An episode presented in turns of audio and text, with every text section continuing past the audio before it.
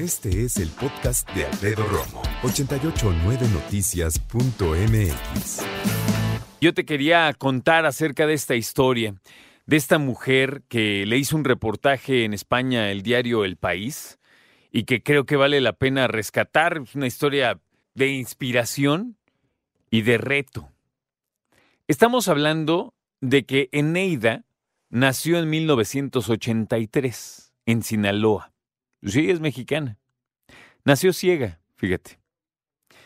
Pero, obviamente, en familia y obviamente ella misma le echó ganas para salir adelante y arrancó como cualquier niño o niña la primaria.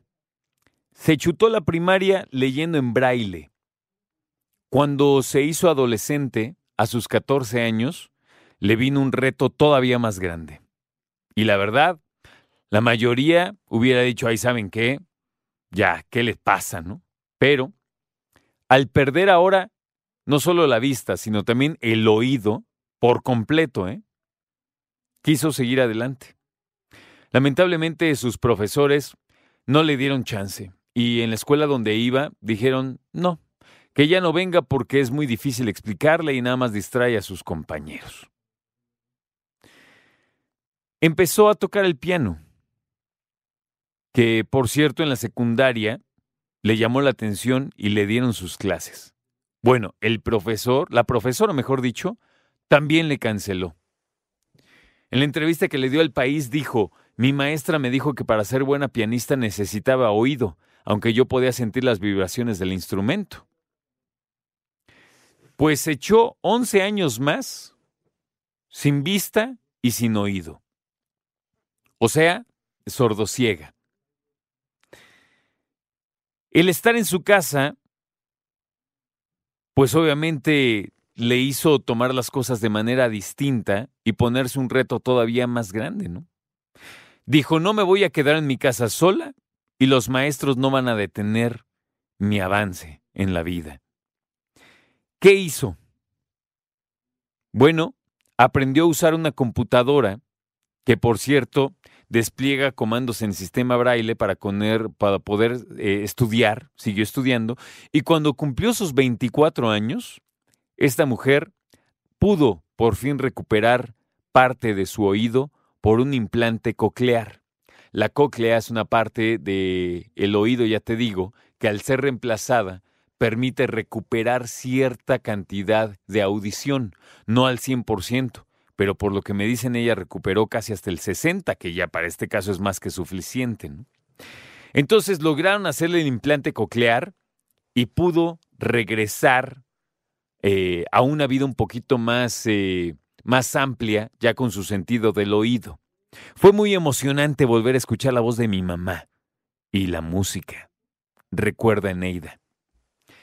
Pasados otros 12 años, bueno, ya terminó su universidad, estudió en la Universidad de Guadalajara, por cierto, y ahora, ¿sabes qué? Da conciertos de piano. ¡Qué maravilla! Seamos honestos. No puedo hablar por ti, pero sí por mí. Y decirte que cualquier persona que de nacimiento no puede ver, ya tiene una, un reto grande, ¿no? Para salir adelante. Pero claro que se puede, y muchos lo han hecho y lo hacen diariamente.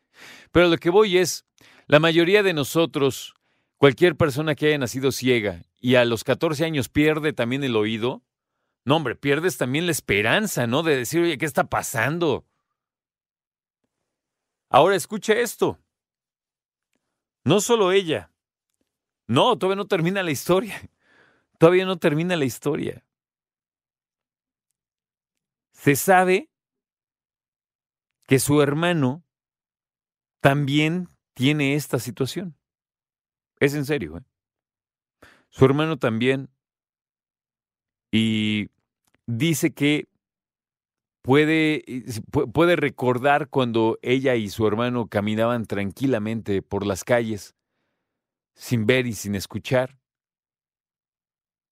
pero caminando juntos siempre. Qué impresionante, ¿no?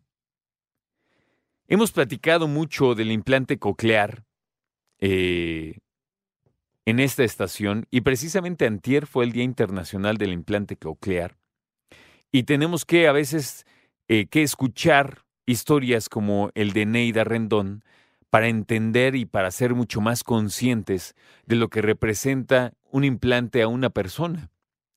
Porque no solo le regresas el sentido del oído, le haces pertenecer nuevamente y en muchos niveles a una sociedad. Porque ponte a pensar, no ves y no escuchas. ¿Cómo te comunicas? Ella aprendió a hablar y hablas, pero no escuchas la respuesta. Entonces alguien, tú dices, bueno, pues le escribe una respuesta, no ve. La cosa está complicadísima en ese sentido. Esta es una de tantas historias que se han logrado recuperar e incluir a una persona socialmente gracias al implante coclear. Escucha a Alfredo Romo donde quieras, cuando quieras. El podcast de Alfredo Romo en 889noticias.mx.